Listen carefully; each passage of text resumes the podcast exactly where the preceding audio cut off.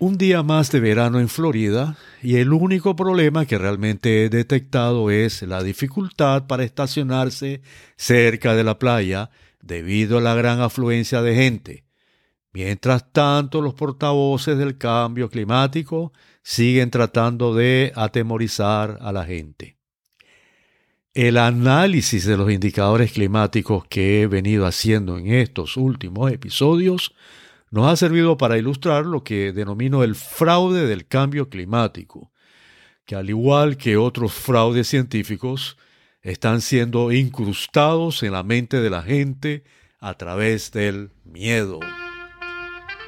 Hola, bienvenidos al episodio número 57 de nuestro podcast Grandes Fraudes Científicos y el número 29 de nuestra segunda temporada. Soy su anfitrión, el doctor Esteban Morales Van Cuartel.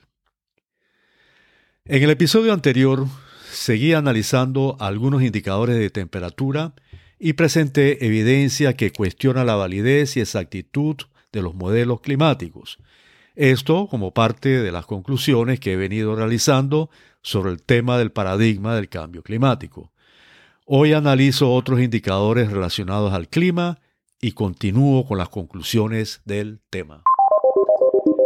Existe otro indicador de temperatura denominado número de días con temperaturas de 100 grados Fahrenheit o más. Bueno, estos son 37.78 grados centígrados o más. Los profetas del cambio climático insisten que este ha aumentado, pero esto no es más que una forma de interpretación creada por la forma de medir el indicador.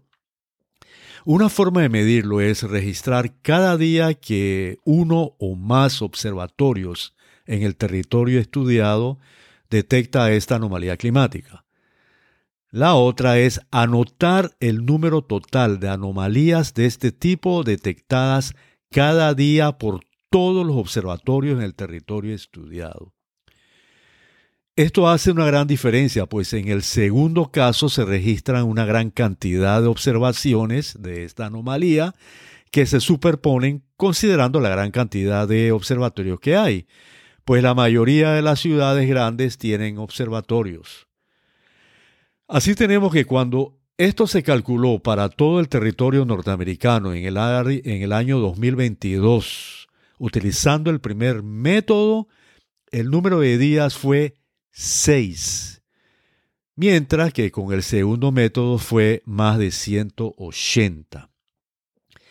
Debido a que el cambio climático es un concepto global, la lógica de la medición de este es precisamente global. La detección y suma de esta anomalía en cada ciudad significa, una vez más, la utilización de una serie de fenómenos locales para definir un fenómeno global. Sucede que el calentamiento local no representa el comportamiento global, pues el primero está influenciado por infinidad de cambios y circunstancias locales, como son, por ejemplo, la aparición de nuevas estructuras que producen calentamiento debido al crecimiento de las ciudades y muchos otros factores que ya he explicado ampliamente en mi libro. Existe otro aspecto que, aunque no es estrictamente un indicador, pero tiene una gran importancia en el estudio del clima.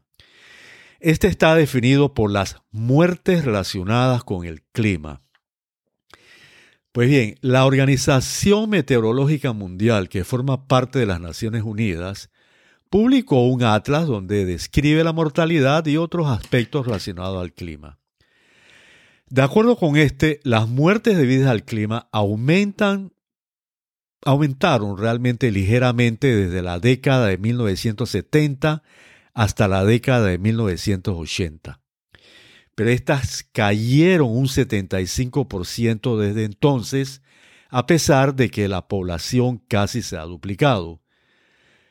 Durante la última década, menos de 50 personas al día murieron a causa de un clima extremo en un planeta que ahora tiene 8 mil millones de personas. Esto tiene una explicación básicamente económica muy simple. Pues ha habido un avance en las condiciones socioeconómicas de la mayoría de los países.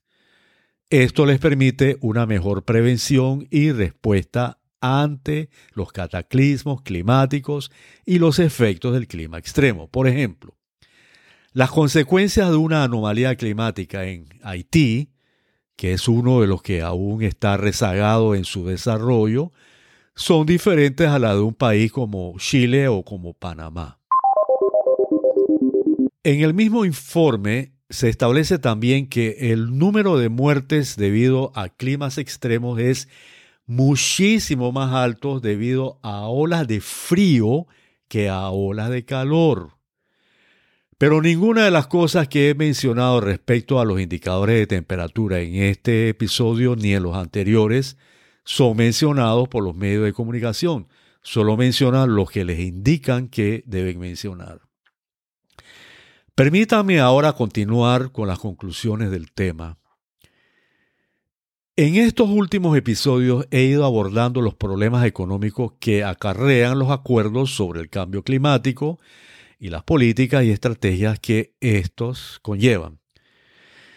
He hecho este análisis apoyándome con eminentes eh, científicos como el doctor John Lomborg y apoyado también por los hallazgos del doctor John Christie, con los que he analizado la validez de estos acuerdos.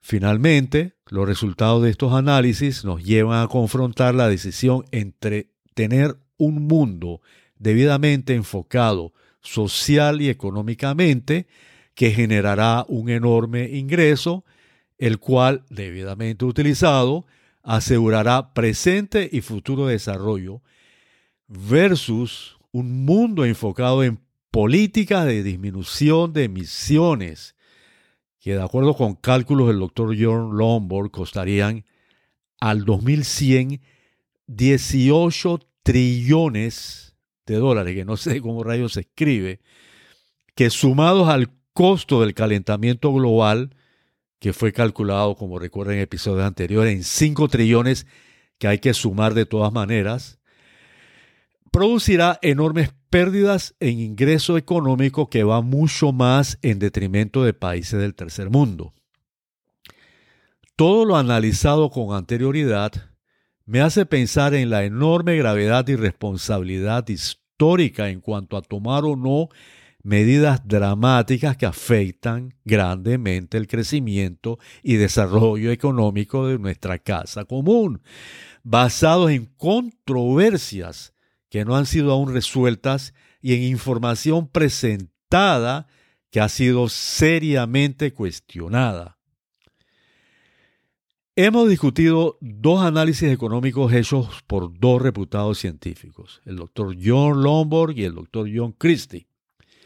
Estos, junto con otros eminentes científicos que no hemos mencionado en este corto resumen por falta de espacio, enfatizan en que tiene mucho más sentido común la protección de este crecimiento y desarrollo que per se nos lleva a un avance tal de la sociedad que no solo irá atenuando las emisiones con la aparición de nuevas tecnologías, sino que producirá sociedades mejor organizadas, dotadas de recursos y preparadas para enfrentar potenciales disturbios climáticos en un futuro.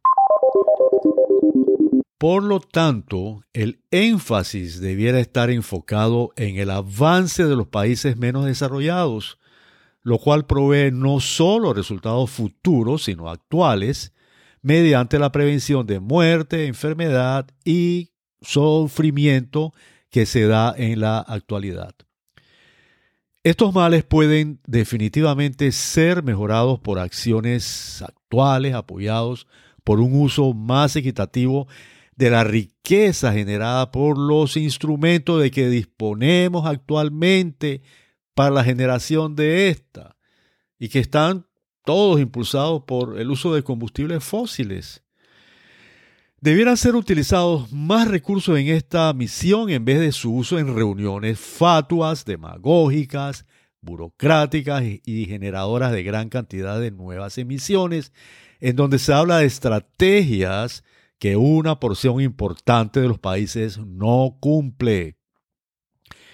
Pero posteriormente a estas reuniones multitudinarias se continúan haciendo gran cantidad de reuniones de seguimiento para apoyo y reafirmación de los acuerdos, o bien para la elaboración de nuevos acuerdos, ya sean formales o informales.